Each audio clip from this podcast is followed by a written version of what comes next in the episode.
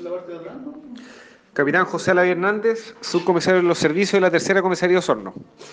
Personal de carabineros, alrededor de las 13.30 horas, se traslada hasta pasaje Las Becasinas, lugar donde testigos indicaban que un individuo se encontraba disparando al aire, como asimismo amenazando a transeúntes. Eh, corroborando lo- la información, pudiendo sorprender a un individuo de 22 años que momentos antes había efectuado diversos disparos en la vía pública eh, al aire, logrando incautar al interior de su inmueble gran cantidad de, ar- de armamento y munición, correspondiendo a dos escopetas y alrededor de 200 cartuchos eh, calibre 9 milímetros, como asimismo cartuchos de escopeta. Con estos eh, antecedentes se da cuenta al fiscal de turno, quien dispone que el día de mañana pase control de detención.